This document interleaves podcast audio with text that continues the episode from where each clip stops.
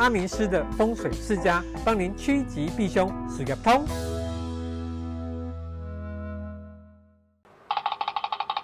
哦，我最近买一间厝，感觉无啥舒适呢。啊，你房子是长怎样？我看一下。我房子就长这样子。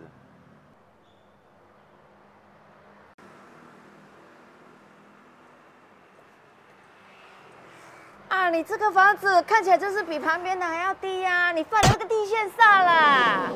什么？什么地线煞？我安那边要花盖。我跟你说哈，你门口要去重新装潢一下，然后呢，再放几棵盆栽，而且一定要单数哦，这样才会聚集阳气。安内。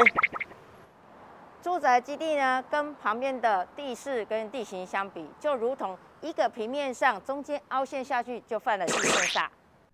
阿明是来开讲哦，地线煞呢，算是比较少被人讨论的风水煞哦。那因为啊，我们现在的建筑在新建的时候会整地嘛，所以那个土地会是平的啊，比较少会出现这种住宅用地凹陷的情况。那这种状况呢，通常会发生，就是说。